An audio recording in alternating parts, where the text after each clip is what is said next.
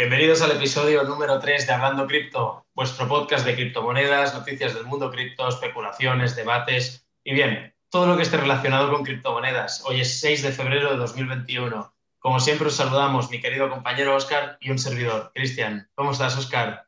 Buenas tardes, ¿qué tal? Todo genial. Una semana un poco alborotada con el mercado que está estamos que nos salimos para arriba y encantado de estar aquí una vez más. Claro que sí. Vamos a explicar un poco este nuevo formato que vamos a hacer, ¿no? De, podcast, que consistirá, es muy sencillo, básicamente vamos a dividir el podcast en, en dos partes. La primera va a ser un resumen semanal de las noticias más importantes que han ocurrido durante la semana a lo Ángel Martín o a lo Oscar Tapi, porque él mismo cada día en su canal de YouTube veréis que cuelga un vídeo de entre 5 o 10 minutos, ¿verdad, Máximo? Explicándonos las noticias más relevantes del día. ¿Lo digo bien? Correcto, 5 minutitos. Y... Para que 5 minutos te desayunes mientras te tomas un café o te fumas un cigarro, estás al día del mundo cripto. Genial. Y después vamos a hablar de, contenidos que creamos que son relevantes o que nos apetezca hablar, básicamente. ¿Verdad? El caso de hoy, por ejemplo, como habréis, habréis leído ya en los títulos, vamos a hablar de, de Ethereum 2.0, qué es el stacking, y cómo crear un nodo de Ethereum. Que de esto, pues al final sabemos, ya, sabemos un poquito, ¿no? Aunque es algo muy nuevo, pero nos hemos peleado. Pues empezamos con las noticias de la semana. A ver, eh, noticias en sí que sean principales, no hay, no hay mucha cosa que digas, hostia, esto es súper importante. Como no, tres podcasts, los tres hemos hablado de Elon Musk, esta semana otra vez. Vamos a tener que invitarlo, ¿eh? Sería grande. Yo lo, etiqueté el otro día en el, en el podcast. Digo, ah, pues mira, igual, igual nos contesta algún día. a veces hace un retweet o algo. y no, a ver, hablar un poquitín de los más, pumpeó Dogecoin. Yo me imagino que estará ahí tumbado en su sofá, ahí bebiéndose una cerveza, partiéndose la, la caja ahí. Dogecoin, y el precio, ¡wow! Subió un 50% en, en, nada, en segundos. Creo que hizo un tweet, ¿verdad? Que, que hacía una encuesta que no recuerdo, o decía algo de Dogecoin que iba hacia la luna, recuerdo algo así de haberlo leído hace poco. Puso una imagen de un cohete, luego puso eh, Doge, solo, cuando puso Doge solo ya subió un 50% la, la, moneda, subió de, de, 3 centavos que estaba a 5, una, una barbaridad. Y, y nada, yo, yo, creo que se me hará con todo esto. Y, y, y relevante de la semana, eso, eh, podemos hablar, bueno, comentar un poquitín de AVE, lo que está haciendo eh, es una auténtica pasada. Es decir, ha pasado esta semana de 280 dólares a 530. Es decir, brutal. hay, hay, varias monedas de, la DeFi como UMA también, em, eh, Uniswap, eh, SushiSwap, varias. Yo estaba dentro en algunas. Yo, por ejemplo, el caso de AVE, compré en 50 dólares, compré un montón y lo vendí en 80. Dije, wow, negocio redondo.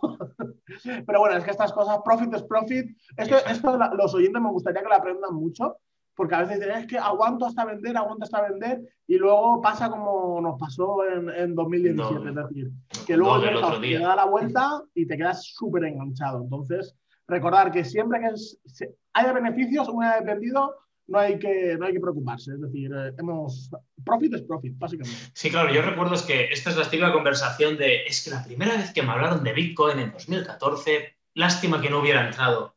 Ya, amigo, no te jode. Y también en marzo, cuando bajó la bolsa, mm, ¿por qué no entraste o por qué no entraste con más dinero? Yo, por ejemplo, me lo planteé y no entré, no compré ni acciones, ni fondos indexados, ni compré nada. Y después me arrepentí. Pues bueno, esto lo que hace sensación es aprender, es un proceso. Tú vas aprendiendo. Fueron duros, ¿eh? Fueron muy duros. Ahí, Yo, el día que cayó todo, bueno, creo que lo comentamos en otro día, el día que cayó todo, apagué el ordenador, dije, mira, no quiero ni mirarlo. Eh, al día siguiente, ya con la cabeza más esto, ya dije, vamos, vamos a sacar la, la, ¿cómo dice? La calculadora y vamos a mirar. No, la, la Carmen, Carmen toda, toda la carne al asador, mierda, que no me salía. Y todo lo que tenía en dólares eh, compré, y sobre todo compré Ethereum. Es una cosa importante, estaba en 120 dólares, me acuerdo, compré un montón a 120 dólares. Y me salió bastante bien. Los que nos están escuchando, quedaros con este dato. Compré un montón de Ethereum cuando estaba a 100 dólares, porque después cuando hablemos de los nodos y la cantidad de, de Ethereum que necesitas para un nodo, etcétera, Em, tenerlo en cuenta, que no, no, es que aquí seamos millonarios, sino que sobre todo Oscar, que es el, el, pionero en este aspecto, eh, ha sabido en qué momentos entrar, en qué momentos vender. No siempre, no es una predicción que puedes hacer y estimaciones, pero no, hay nada ciencia cierta. Entonces, bueno, básicamente es, esto. Realmente es experiencia, es experiencia, es, es haber pasado un cripto invierno, haber visto las cosas tan arriba no haber vendido nada y luego verlo en el subsuelo. Y al final, pues te haces cauto, conoces lo que es la Bitcoin y Ethereum, por ejemplo, y confías en ellos. Entonces, cuando lo ves tan sumamente barato, dices, hostia, es que está barato. Yo sé que esto va a valer mucho más. Yo sé que, que vamos a necesitar 32 Ethereum para el staking. Y yo sé que eso se va a disparar de precio. Entonces, algo, para mí era algo sobre seguro. Eso, entrar ahí era algo seguro.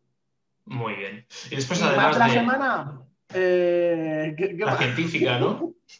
Eh, hay una actriz muy conocida, eh, creo que se llama Mia Khalifa, ¿no? Científica creo que era, ¿no?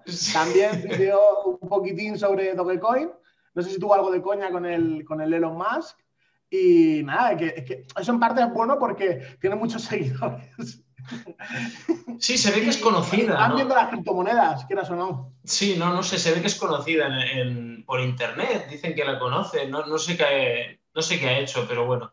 Mia Khalifa, a mí me suena a un a Wiz Khalifa, ¿no? Uno era uno que cantaba también, pero este creo que no tiene nada que ver con Bitcoin. bueno, sea como sea, venga, vamos a hablar de, los temas que nos hemos propuesto para hoy y que estamos seguros que os van a, a ser muy interesantes, que es sobre todo Ethereum 2.0, stacking, que van extremadamente juntos y de la manita, y cómo crear un nodo que también ¿Vale? Si te parece, Oscar, empiezo explicando yo mismo Ethereum 2.0. Explica el staking un poquitín, cómo, cómo, es, cómo funciona, las diferencias. Bueno, tú sabes, no te voy a enseñar. Perfecto. Eh, básicamente, hasta ahora teníamos Ethereum. De Ethereum hubo una bifurcación que le llamaron Ethereum Classic. De hecho, no sé si ha habido alguna más. ¿Puede, puede ser que hubiera otra? o, eh, creo que no. importantes no. Que, que, dieran otra criptomoneda, no. Sí que ha habido varias bifurcaciones, pero normales, es decir, dentro de la misma cadena. Vale. Y después eh, decidieron hacer un cambio, ¿vale? Que yo recuerdo que llevamos más de un año y medio esperando Ethereum 2.0 y al final, el 1 de diciembre de, este 2020, pues eh, salió, nació el bloque Génesis eh, y todo empezó con un tweet que decía, que decía Génesis again, ¿no? De otra vez el primer bloque. Y básicamente Ethereum 2.0, muy resumido, es una versión más escalable y eficiente. Y ahora vamos a ver por qué, ¿no? La, diferencia principal, y que es de lo que va todo el podcast de hoy, es el mecanismo de consenso que usan para añadir nuevos bloques a la cadena. La primera versión de Ethereum, la que todos conocíamos hasta ahora, era un, un POW, un Proof of Work, que es una, prueba de trabajo, ahora, ahora os lo explicaré con más detenimiento.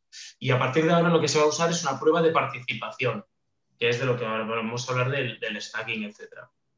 El POW que teníamos hasta ahora básicamente consistía en que tú te comprabas eh, 6, 8 gráficas mm, GPUs, las que, las que pudieras conseguir por dinero o por existencias en el mercado, porque se agotaron completamente.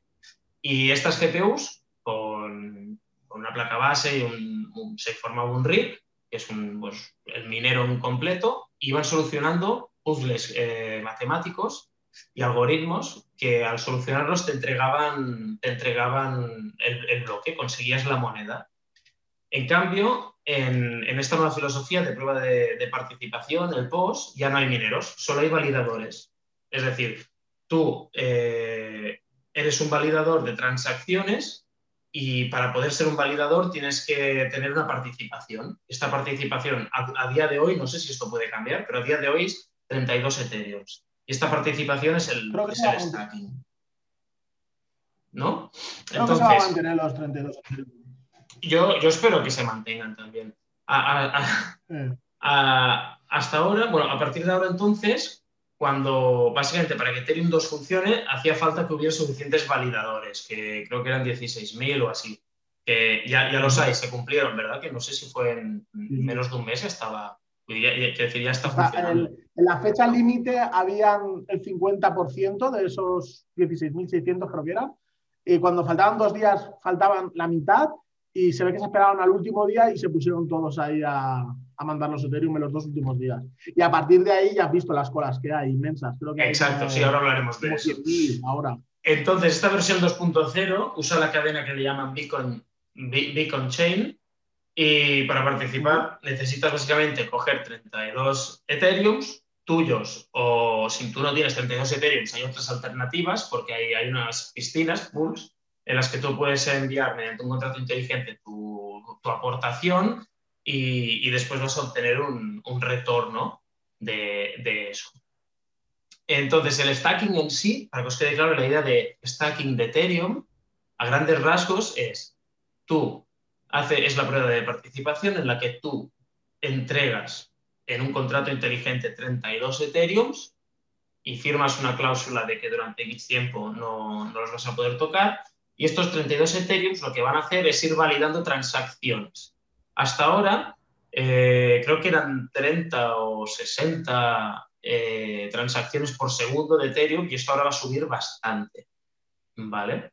Eh, y básicamente yo creo que con esto tenemos bastante explicado Ethereum 2.0, el stacking, ¿Verdad que sí? No, no, las has explicado, las has explicado perfectamente. Lo único que no sé son las transacciones por segundo, la verdad es que ahí sí que me pillas. Creo Pero que han aumentado, la... lo que no sé es a cuánto. Sí, no, eso sí que, es que no tengo ni idea. Pero realmente las has explicado, vamos, chapo, de 10. Uh, para una explicación para, para niños. Para, es que es lo mejor, es decir, explicarlo de manera sencilla para que todo el mundo, para y, que todo el mundo lo entienda. Y a esto podemos añadirle que todos los que estábamos minando, y digo estábamos porque yo me incluyo, yo en 2018 me monté un minero, aún lo tengo, de hecho aún lo tengo funcionando, con seis, yo llevo seis, seis GPUs de 8 gigas cada una, 48 gigas de, de gráfica tengo allí. Mm, ¿Y rinde eso o qué? No. ¿Te da profit ahora? Ahora mismo ¿Ya tendría no? que mirarlo. Tendría que mirarlo ahora. Eh, de hecho, lo puedo mirar ahora cuando me pase la factura de la luz. Restando la factura de la luz de, de lo de los beneficios que haya obtenido, te lo diré. Durante, estuvo cerca de un año funcionando y después lo tuve que desconectar porque me llegaban facturas de la luz de 500 euros al mes. Era una aberración y no chupaba demasiado. Pero ahora con los fees tan caros que hay ahora dicen que sí. No sé, tú ya sabes que yo tengo la minería... Yo de momento lo tengo funcionando, lo he vuelto a enchufar. Lleva un mes y medio funcionando. Eh... ¿Y cuánto te da, más o menos? Da, daba 0,08 no recuerdo si a la semana o cada 10 días. Nuestro nodo da mucho más, tío. Sí, claro, nuestro nodo da mucho más. Ahora, ahora hablaremos de nuestro nodo, porque aquí donde nos veis, Oscar es un gran pionero de los nodos y me convenció, obviamente yo, de los dos eh, eres el rico y el pobre, pero aún así me tiene, me tiene en cuenta y en consideración, ¿no? Y entonces me dijo, bueno, explícalo tú mejor, explícalo. A partir de aquí ya te dejo sí, el podcast para ti. A ver, no, eh, yo hice mi nodo con mis 32 Ethereums, ¿vale? Y luego teníamos un, un, un poquitín más, que tenía ahí apartado más Ethereum.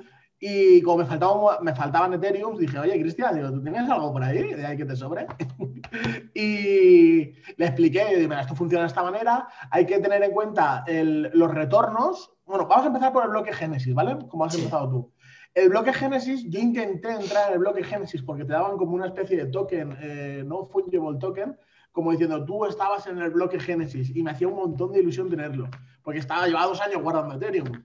Y, y, no encontré la manera de poderlo hacer de una manera segura, porque al fin y al cabo estabas metiendo 32 Ethereum, que en ese momento eran 18 mil dólares, casi 20 mil dólares, y dices, hostia, es que eh, tienes que ir sobre seguro. Y tanto. Una cagada y pierdes todo el dinero. Yo de hecho creo que creo que mucha gente no ha entrado por, por miedo a no, no estar seguros. Y sí, toda esa sí. gente tendría que mirar tu vídeo, porque yo recuerdo que estuviste mucho tiempo informándote, buscando información. Tuve 15 días, ¿eh? 15 días, pero papándome tutoriales. Y es que en inglés tampoco había. Y en otros idiomas es que no había nada. Te decía más o menos cómo hacerlo, pero tú te fías de una web que no sabes ni quiénes son, es que no te fías. Aunque luego manden los, los, contratos, eh, los Ethereum al contrato inteligente, pero ¿y las llaves privadas? ¿Qué pasa con esas llaves privadas?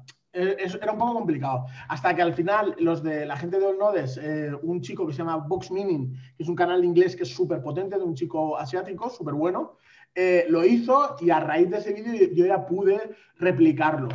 Y mm, ya no estaba en el bloque Génesis, fue justo después del bloque Génesis, fueron los primeros nodos, el mío, después de ese bloque.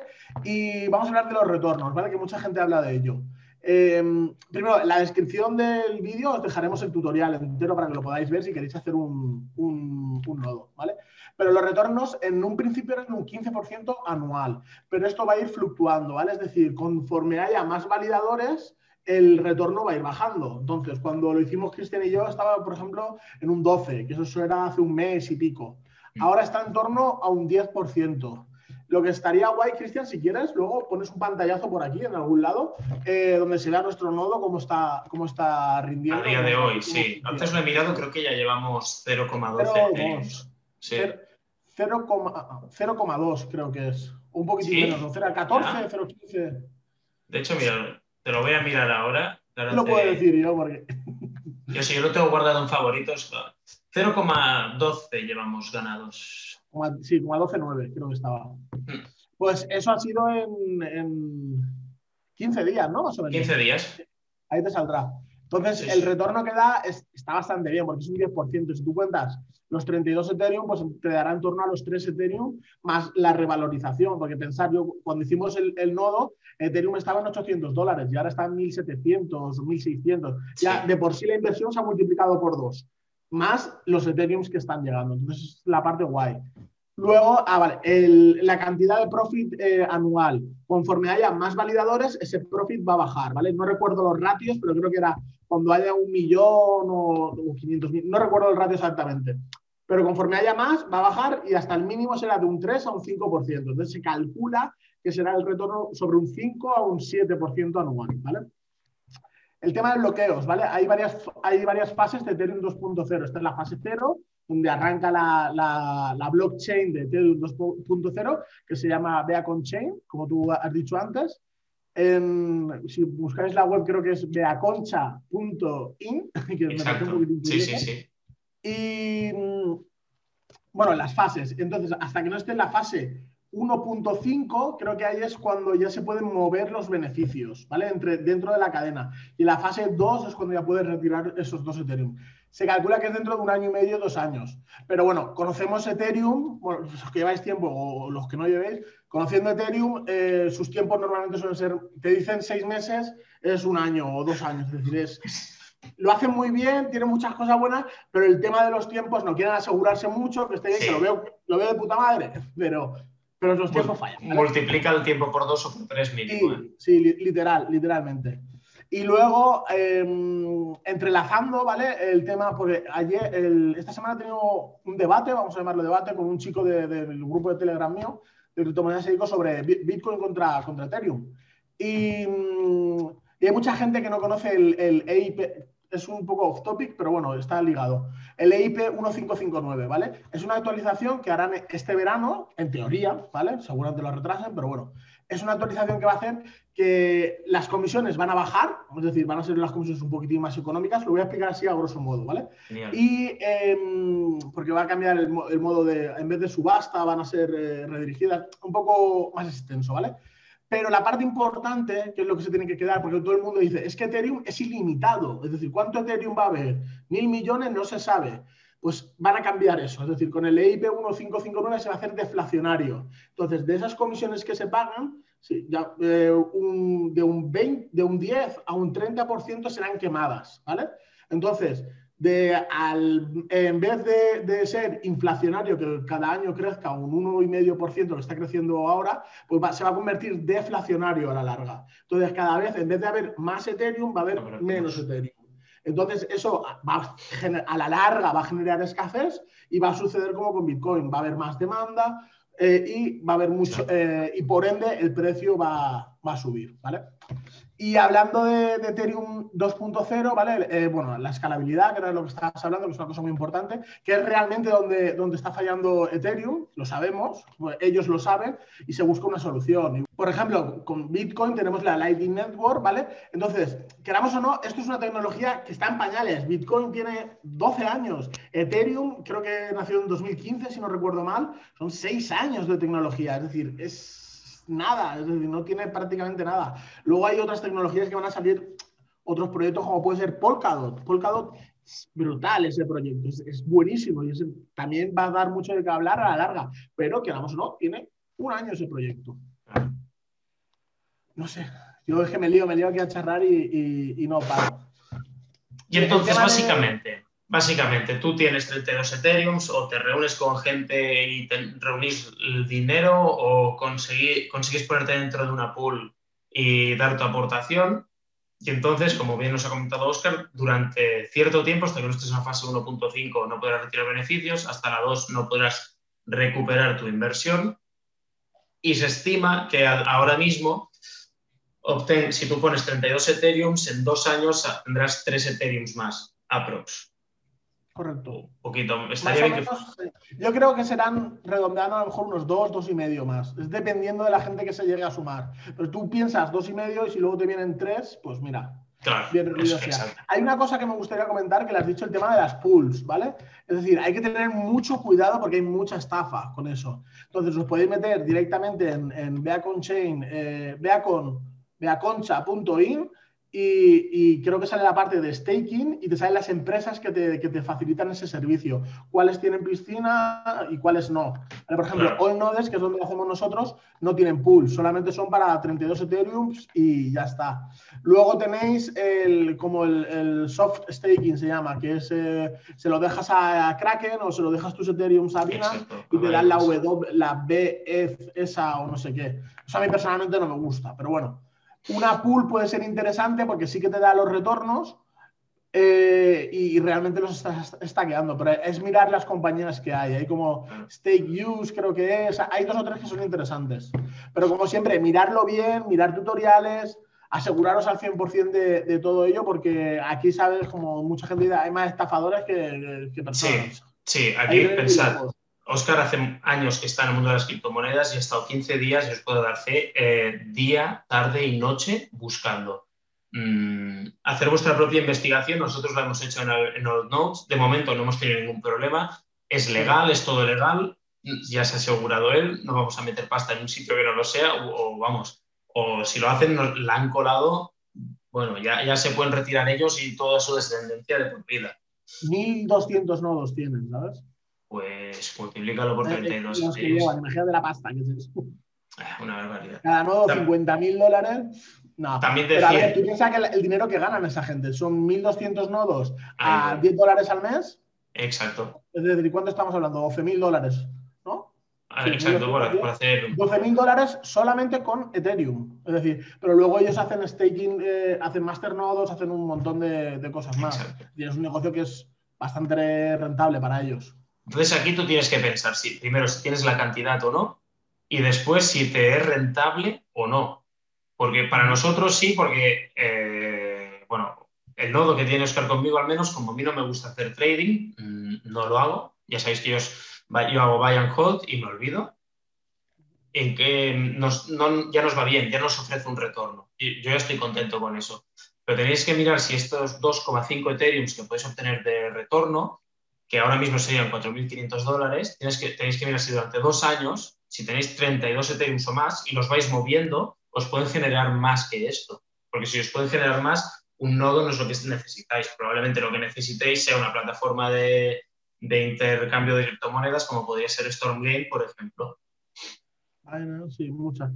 Pero bueno, esto, es esto realmente es ir a lo seguro. Es decir, esto es como si tú tienes tu dinero, eh, bueno, antiguamente, porque ahora no si tienes tu dinero en, tu banco y antiguamente te daban un 3% anual, un 4, un 5% anual, pues esto es básicamente es eso, es que te dan un 5 o un 10% anual y es, es, beneficio. Tú por tener tu dinero ahí guardado, estás contribuyendo a la, blockchain de, Ethereum y tú obtienes un, retorno. Si realmente se obtiene bastante, si la gente hubiera sido lista eh, o, con conocimientos y hubiera guardado mucho, eh, mucho Ethereum, ahora por contener dos nodos, un nodo te da al mes, estuve haciendo las cuentas, te da en torno a los 400 dólares al mes. Tienes tres nodos, ¿vale? Lo hubieras comprado cuando, cuando cayó a 85, cuando cayó a 100, a 3.000 dólares, compras tres nodos, sean 10.000 dólares, pues ahora con tres nodos realmente vives prácticamente. 1.200 dólares al mes, 1.000 euros eh, en España y con esto muchos dirán, ostras, pero claro, estos son los que saben la información. No, en criptomonedas EICO y en criptopasión lo llevamos avisando desde hace tiempo, ¿no? Que también tengo que decir, aún ni avisarlo, yo, por ejemplo, yo no compré Ethereum. Oscar compró, pues porque él predica con el ejemplo, yo directamente lo leí y dije, me parece muy interesante, pero de momento no entro. ¿no? No, Entonces, tú, es tú normal. por el Bitcoin. Tú optaste Claro. más por el Bitcoin que otra cosa. Si yo me acuerdo que pegamos un, eh, teníamos unos Ethereum ahí y los cambiamos a Bitcoin y la cagamos un poco. Pero bueno, eran como 10 Ethereum, ¿te acuerdas? Sí, eh, bueno, ¿veis? Pero bueno, a Bitcoin y, subió, que, no, que tampoco pasa nada, que no, no, es ningún- no- no hemos perdido. ¿Podríamos haber ganado más? Sí. Pero nosotros Claro. somos así, de meter la pata. Sí, nosotros ya lo, ya lo veis que, es decir, pifias, muchas. Mm, ganancias también hemos tenido, pero de, de cagarla sabemos un rato, ¿eh? porque si se puede cagar, probablemente la hemos cagado antes nosotros. Pero, pero literal. A ver, pero eh, a, base, a base de palos aprendes en esta vida. Lo, lo bueno, luego la suerte que hemos tenido que las cagadas no, no han sido caras, es decir, han Eh, sido exacto. cagadas baratas o que hemos dejado de ganar. A mí dejar de ganar se considera experiencia, no se considera, para mí no lo considero cagada. Pero bueno, esa, cagada en particular fue mía, que te dije, vamos a venderlo y tú me dijiste, venga, confío en ti. Sí, es que normalmente es así. eh, normalmente suele ser, Oscar me dice, creo que deberíamos hacer esto. Y a no ser que sea una idea muy loca, que a veces también tiene alguna, si no es algo que se le ha ido completamente la olla y tengo que parar los pies, le digo, bueno, pues adelante, probemos, probemos. No. Ahora mismo tenemos varios proyectos en marcha. Hay uno, de hecho, que, que si nos funciona, pues puede ir muy bien. Y si no, pues bueno, pues otra cagada más. marcha, ¿eh? Está, estoy, esta semana estaba ahí duro. A ver, a ver, a ver, dentro de. Yo qué sé, yo creo que al en el episodio 50, por ejemplo. ¿Has dicho 50 también? Sí, sí. En el episodio 50 podríamos hablar de, de nuestro proyecto, si ha funcionado. Y si no, también, porque también podemos decir, mirad qué cagada hemos hecho. ¿has visto los views del, del- del podcast 2? Están, están mejorando, ¿no? La gente se está La enganchando. views, chaval, estamos que no salimos. Nada, Y nada, 25 esto, suscriptores, esto es el principio. que tiemblen. Muy bien, pues cre- yo creo por mi parte, al menos por esta semana, hemos, hemos hablado de, cuanto a noticias, nada que ver el anterior, pero sí que hemos podido hablar un poco de Ethereum 2.0, que to- todavía hay mucha gente que no sabía qué era. Hemos hablado de, de stacking, de cómo crear un nodo y posibilidades que tienes, que no tienes que tener 32, 32 Ethereums para hacer lo que puedes colaborar, aunque tengas un Ethereum o, o, o céntimos de Ethereum. Acciones también, sí. Eh, fracciones exactamente, y que es una muy buena opción. Entonces, si tenéis, conocéis a alguien que esté interesado en Ethereum y quiere saber un poquito más, podéis pasarle este podcast, este vídeo. Sabéis que nos podéis encontrar en iVoox, en Spotify, en Anchor o en YouTube. En YouTube nos veréis las caras, mm, no os perdéis nada interesante, así que podéis escucharnos si os gusta más la voz, ya ha quedado bien grabada. Mejor, mejor. Y yo La creo que semana esto que viene, ¿sabes de lo que podríamos hablar? ¿De La qué? semana que viene. De los bancos y las criptomonedas, tío. Uh, Y los bancos, te puedo hablar de los bancos españoles. mm, Hostia, hostia, ya te la semana que viene hablaremos de esto. Muy fuerte, ¿eh? Tienen mucho miedo. Oyen la palabra Bitcoin, tiemblan. Literal. Esto además puede ser muy interesante para nuestros oyentes y te propongo durante este capítulo que viene, no, el siguiente o de los próximos, hablar con un asesor de banca privada que conozco, a ver cómo tratan el tema de, de las criptomonedas, tanto a nivel de con el Pues- fisco como con sus clientes. Yo me las estoy viendo putas, ¿eh? Pero putas, putas. Es decir, ya tengo- la semana que viene te conta- contaré algo por encima. Pero fui a hablar con el director del, del banco y le dije, oye, eh, Bitcoin. Y es así. Pero vamos, se quedó blanco. Es decir, es que se piensan que es eh, blanqueo de capitales, estafa, no es que te van a bloquear el dinero, es que no sé qué, es que no... Unas movidas, tío. Pero yo me pregunto, ¿qué pasa? Que, que las drogas solo se compran con Bitcoin, ¿verdad? Porque nadie, nadie nunca ha comprado ni marihuana ni cocaína, la gente las compra todas con... Se piden las wallets para hacerse las transferencias, ¿verdad? Es alucinante, tío. Es pero es alucinante, alucinante, ¿eh? No sabes, ayer, ayer fue viernes, estuvo mi mujer y yo todo el puto día al teléfono, entre unas cosas, porque estamos con el lockdown, tampoco podemos ir a ningún sitio, Claro. por teléfono, y luego que te cojan el teléfono. Pero les tienen temor, y, y es ignorancia, ¿eh? Básicamente, Claro. los que están arriba del banco sí que conocen Bitcoin y saben lo que es, y saben que es el futuro. Y deben tener... Claro, y tienen. Pero los trabajadores, un desastre. Hasta que dimos ayer con un director de, otra entidad, os lo puedo decir, de Santander. Hostia, el hombre ese dijo, ah, esto, esto, esto, no pasa nada. ¿Tienes cómo justificarlo? Y yo, por supuesto. Entonces, ¿cuál es el problema? Y yo, pues mi banco me pasa esto, esto, esto y esto, y, que no, que no manda el dinero.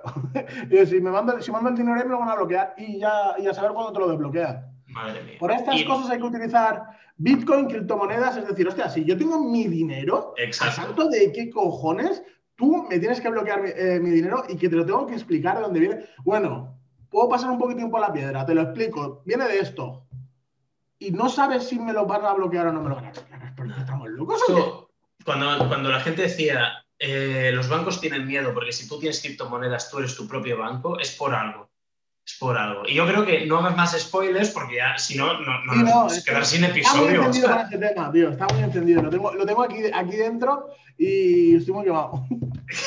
Guárdalo, escríbelo y si quieres el, el, fin de semana que viene lo volvemos a hablar y explicas a todo el mundo lo hablamos porque es un tema que es muy interesante, sobre todo gente que les bloquean cuando quieren pagar en, en, Binance, en StoreGame, en, en, cualquier exchange y pagan con su tarjeta. No, es que por tu seguridad te hemos bloqueado la, la, la transacción.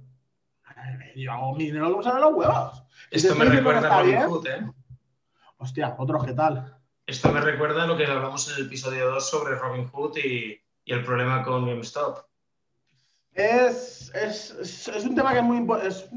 Y, sería, y estaría guay traer a algún asesor que, que, que explicar, porque realmente nosotros somos dos mierdas, es decir, no somos, no somos, nadie para explicar nada. Sí, podemos tener idea, podemos tener a base de experiencia, pero luego al final el tema de fiscalidad, contabilidad. Claro, esto desconocemos. Sí, yo sé lo que tengo que pagar mis impuestos, dónde pago mis impuestos y cómo tengo que justificarlo. Yo lo tributo encantado, es decir, yo no tengo ningún problema en tributarlo. Pero luego hay, se necesitan realmente algún asesor o alguna persona más especializada que te diga, oye, esto es así, así, así. Durante los próximos podcasts, a ver si podemos traer a un asesor de la banca privada, como te he dicho, que, igual nos podrán explicar cómo trabajan con sus clientes que quieren entrar en criptomonedas. Que ya os avanzo que creo que no, no, no adquieren criptomonedas, ¿eh? Hacen a través de las ECTD, ¿se llaman? No, el, el Grayscale. ETFs. Grayscale lo que hace es compra compra para los inversores institucionales. Entonces, ellos lo almacenan y ponen como, no sé cómo es la palabra exacta, un CFD o algo así. Sí, exacto, es como de toro. Es un par. Lo mismo que toro. Grayscale Bitcoin, por ejemplo. Esos son los bitcoins que tienen Grayscale y ellos pueden tradear. Ellos pagan en dólares y reciben dólares y cobran dólares. Pero Grayscale es el que, almacena los Bitcoin, Ethereum, Litecoin, etc. Genial. Pues lo vamos a ir hablando. Nos hemos ido un poco de largo esta vez. Sí. Mira culpa. Bueno, no pasa nada. Ha sido un placer. Nos vemos pronto y hasta la próxima. Nos vemos la semana que viene. Muy bien. Cuidaros, criptoentusiastas.